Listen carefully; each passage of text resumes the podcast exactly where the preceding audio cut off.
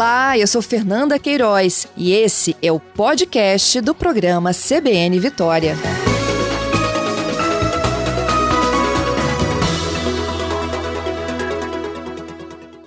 Doutor Lauro, muito obrigada por estar conosco de novo. Um bom dia para o senhor. Bom dia, é um prazer falar com a CBN. Bom dia aos ouvintes da CBN. Doutor, o que, que é o Tamiflu? Ele é um medicamento antigripal, ele é anti-inflamatório, ele é antibiótico ou outro tipo de medicamento? O que, que ele é? é? O Tamiflu é o nome comercial do oseltamivir, que é especificamente um antiviral, né? Ele, é, ele inibe uma enzima que o vírus usa para apachar, para se ligar à célula é, causando os estragos. Que ele faz? Ele inibe uma enzima chamada neurominidase. E ele é um antiviral específico para a gripe, é o que nós temos no Brasil. Né? Existem outros uh, no mundo, nos Estados Unidos agora tem um, chamado Baluxavir, que tem um nome muito curioso, chamado Xofluza. Né? Né? É até divertido o nome, uhum. mas esse antiviral não existe disponível para nós. O que existe disponível para nós é o Oseltamivir. Ele se tornou, tornou muito popular desde a a época da gripe de 2009, lembram aquela gripe suína que assustou todo mundo? Sim. Ele foi largamente utilizado. É, ele tem uma eficácia razoável, ele não é nenhuma bala de prata, ele funciona é, encurtando um pouco o período da gripe, e como ele inibe os, a, a entrada do vírus na célula, ele tem que ser usado quanto antes que a pessoa está gripada, preferencialmente nas primeiras 48 horas.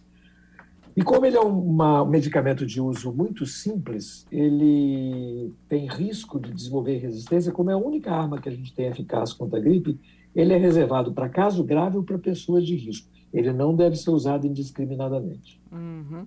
Pois é, eu ia perguntar para o senhor quem pode usar, então, esse oseltamivir, porque é, o uso indiscriminado, como o senhor disse, pode realmente causar uma resistência por parte do organismo é, e não faz efeito. A, existe um consenso que é mundial, que é, segue determinação das sociedades científicas americanas, do FDA, do NIH, do Ministério da Saúde no Brasil, das sociedades europeias, é, para evitar o uso indiscriminado, porque na imensa maioria das pessoas a gripe é uma doença que bota você na cama, derruba você cinco dias, seis dias e pronto, você está de volta à vida normal como ela era. É, não existe nada de gripe longa, como a Covid longa, então o medicamento é usado para todo caso grave que é hospitalizado, independente do tempo. Uhum. Então, todo caso grave, você é, deduz que ele faz uma viremia por mais tempo, então aí não tem o fator tempo.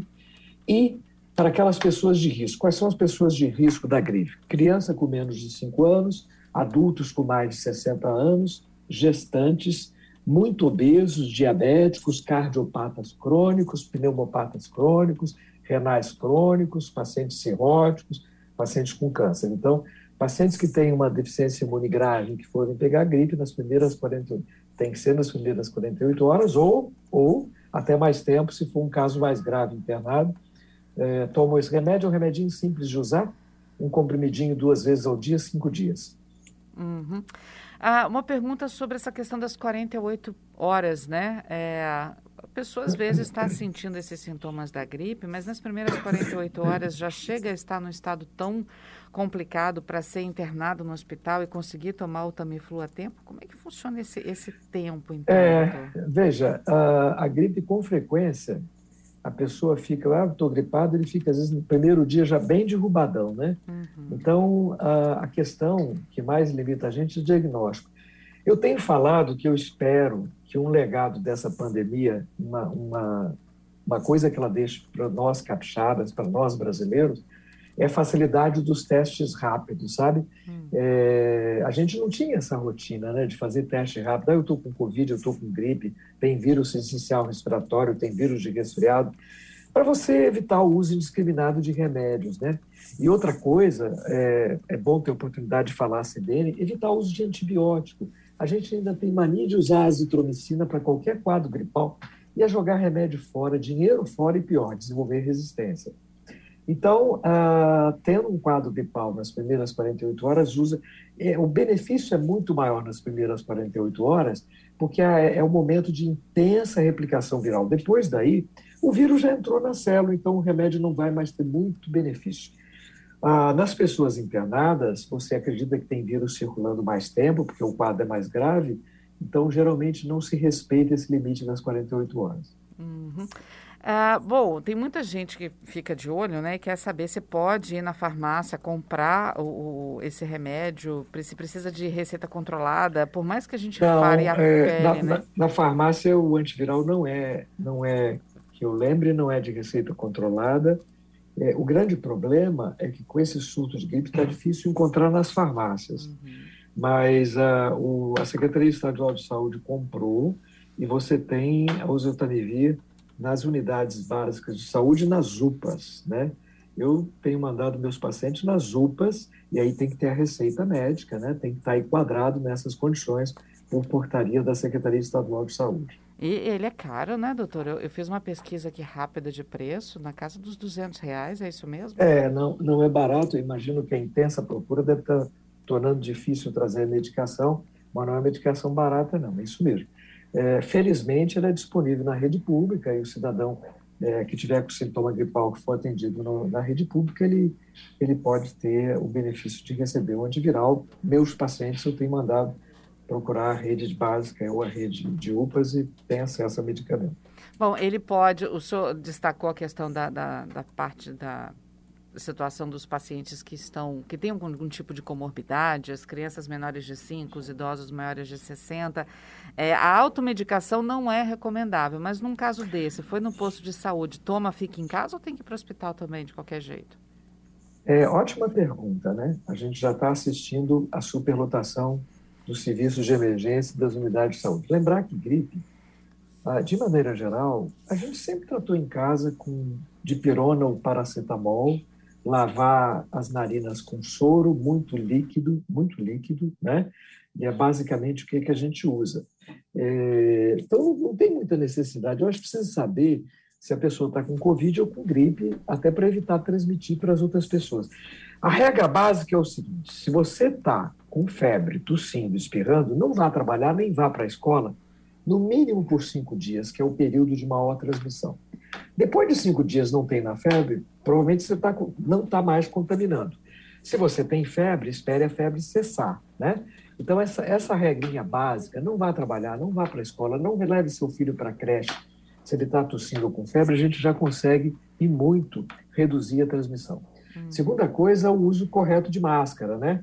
Se for ficar num ambiente fechado, puder dar uma FPFF2 ou uma KN95, que é aquela melhor que bota atrás da orelha sem precisar botar na cabeça toda, é mais eficaz. Se não puder, coloca uma máscara cirúrgica, uma máscara dupla, bem vedadinha, sem, sem deixar aquele espaço que quando você fala a máscara desce, sobe, vai para cima e vai para baixo, que aí deixa um espaço para o ar e, consequentemente, partículas entrarem, você está protegendo outras pessoas. Então, é, eu acho que permanece a regra, né? Você tem um quadro gripal, sintomas simples, tenta descobrir se você tem Covid ou tem é, influenza. O, o Estado está disponibilizando testes nos postos, a gente está lutando para ter o autoteste, né? Mas ter teste na rede básica e pronto, não tem muita medicação mais para tomar. Uhum.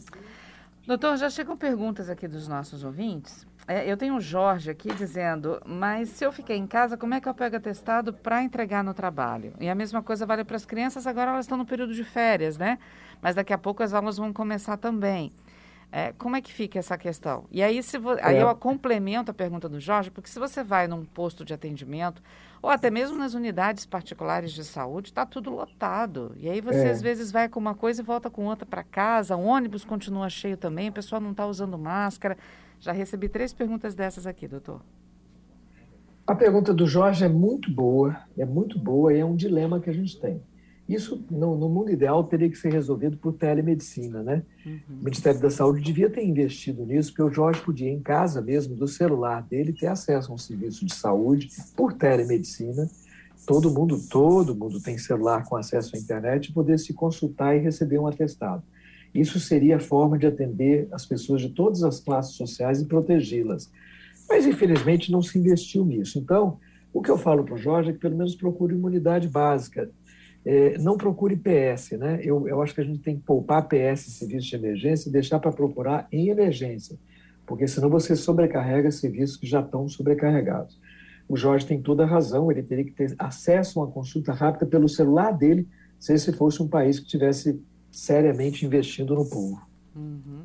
É, a questão dos ônibus, eu tenho aqui, olha, a Renata, a Roberta e o Fábio, falando que os ônibus às vezes nem estão lotados. O problema é que as pessoas não estão usando máscara e o motorista, coitado, fica com medo de cobrar. É, esse, esse é um problema, né? Na verdade, uh, as pandemias, eles mostram uma, uma fraqueza da nossa organização de cidades, que é o transporte público. Uh, o metrô em Nova York foi um, uma razão da disseminação rápida do vírus. Eu não tenho dúvida que o transporte público é forma de disseminação das pandemias. O que eu posso dizer? Você tem que ir no ônibus, tenta colocar uma dupla máscara bem vedada. Uh, isso já protege você. O certo é que tivesse todo mundo de máscara dentro do ônibus, tivesse mais rigor nisso. Infelizmente, esse é um país que lá de cima, desde o governo, tem subestado tem sabotado o uso de máscara, falam que não serve para nada, fica difícil criar disciplina.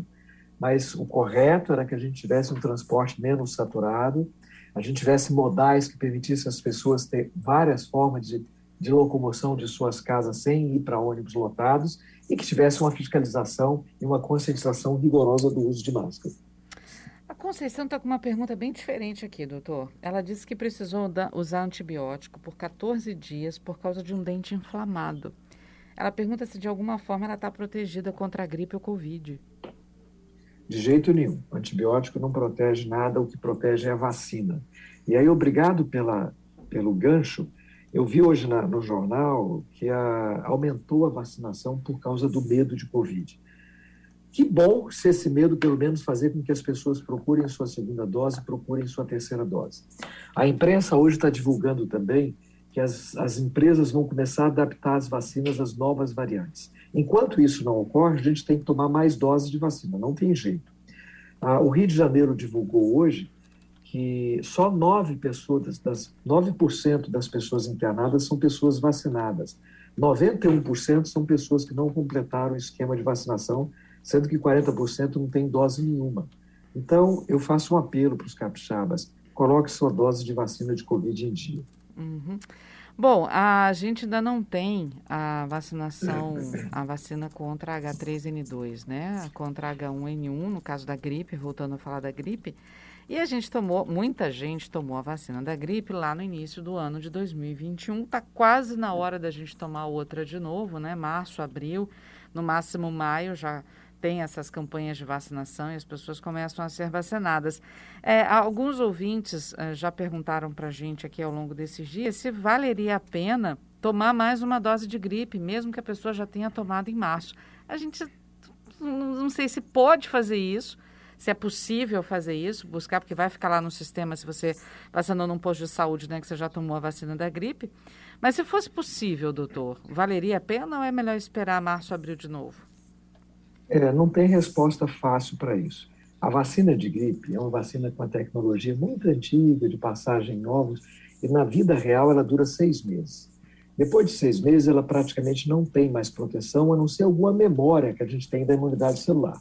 Então, assim, quem tomou a vacina em abril não tem proteção contra esse H3N2, nem, nem contra qualquer vírus de gripe que está circulando, a não ser alguma memória de célula que foi estimulada lá em abril. Claro que vai se conduzir melhor do que quem não tomou vacina nenhuma.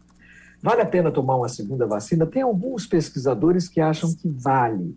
Né? Lembrando que é, não é uma coisa garantida, mas pode dar alguma proteção cruzada contra H3N2.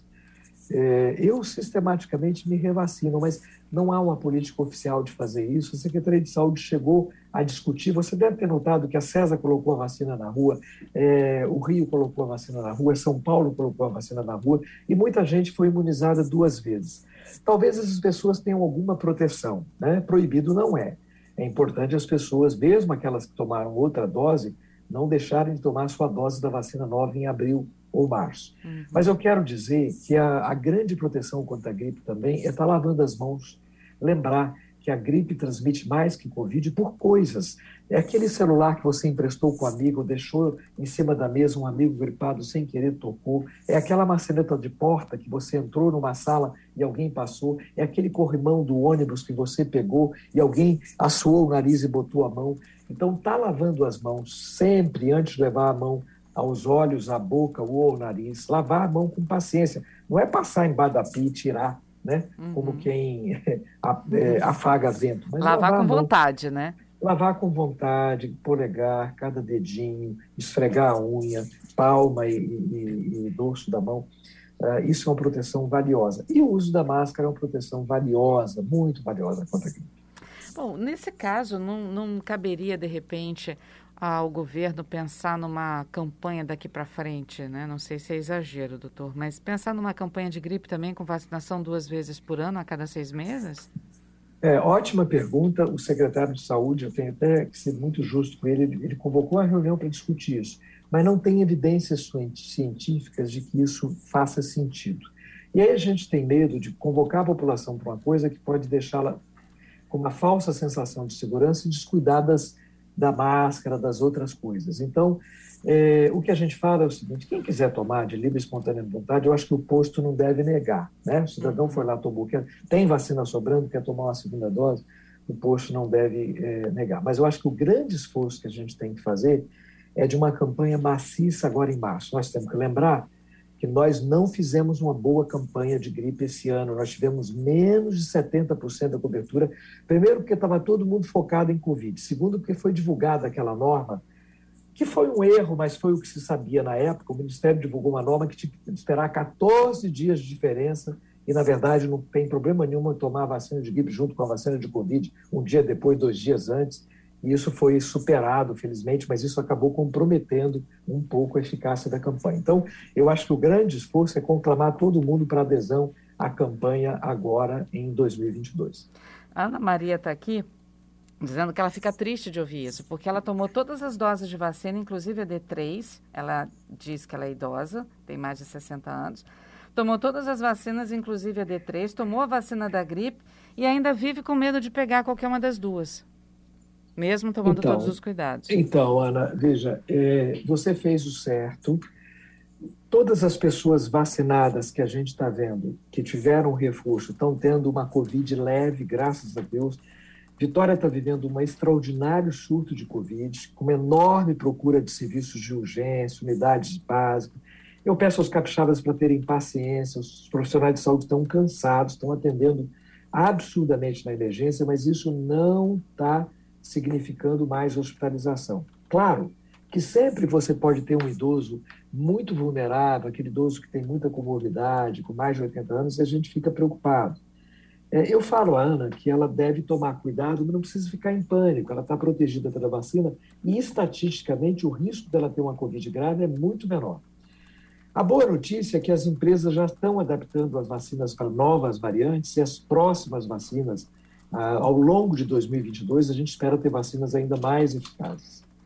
A Rita está aqui perguntando por que, que os idosos do Espírito Santo não estão tomando a terceira dose. Eles foram tão bonitinhos para tomar a, primeira e a segunda, né, doutor? Mas a terceira ainda está falhando.